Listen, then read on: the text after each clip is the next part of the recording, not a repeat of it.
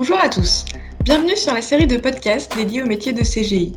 CGI vous propose de découvrir son expertise au travers de témoignages de ses membres. Nous sommes aujourd'hui avec Yanis. Bonjour Yanis. Bonjour. Tu es ingénieur Ops chez CGI depuis un petit peu plus d'un an à Lyon. Alors plus concrètement, qu'est-ce que tu fais au quotidien? Quel est ton rôle? Alors mon rôle, il va plutôt se découper en trois phases. La première, euh, ça va plutôt être d'aller faciliter la vie des équipes avec lesquelles je travaille. Donc euh, aussi bien en automatisant euh, des remontées de données, euh, ça va aussi être pour fournir, fournir des outils, fournir un outillage à ces équipes-là. Et enfin, d'automatiser des tâches répétitives ou pénibles.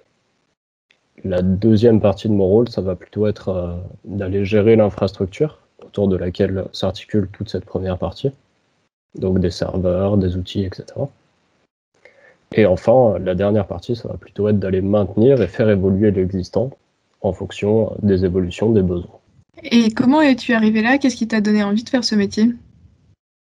Alors, à la base, j'ai fait un BTS SEO avec une option développement. Puis j'ai enchaîné avec un an de licence pro DevOps, euh, qui est l'année au cours de laquelle j'ai fait mon alternance chez CGI.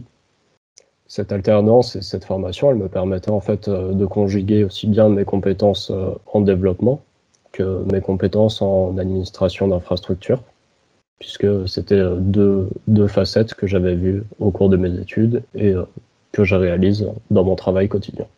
Tu as été embauché euh, chez CGI à l'issue de ton alternance. Comment s'est passée cette transition? Qu'est-ce qui t'a donné envie de, de rester?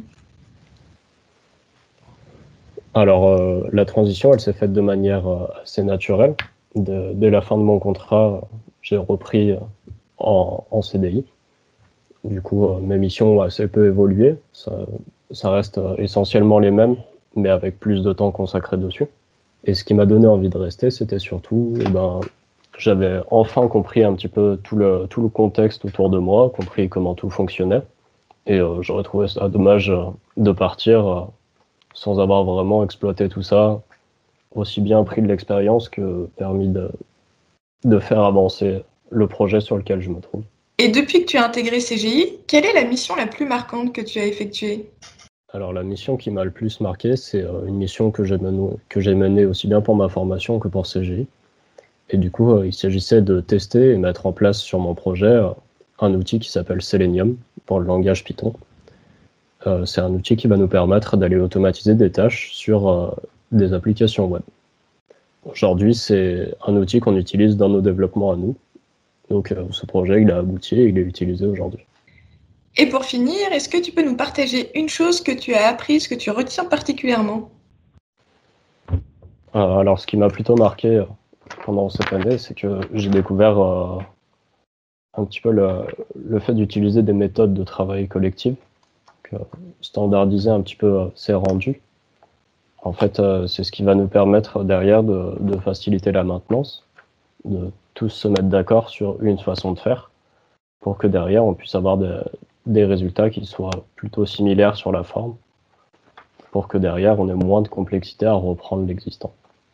Eh bien Yanis, merci pour le partage de ton expérience. Avec plaisir.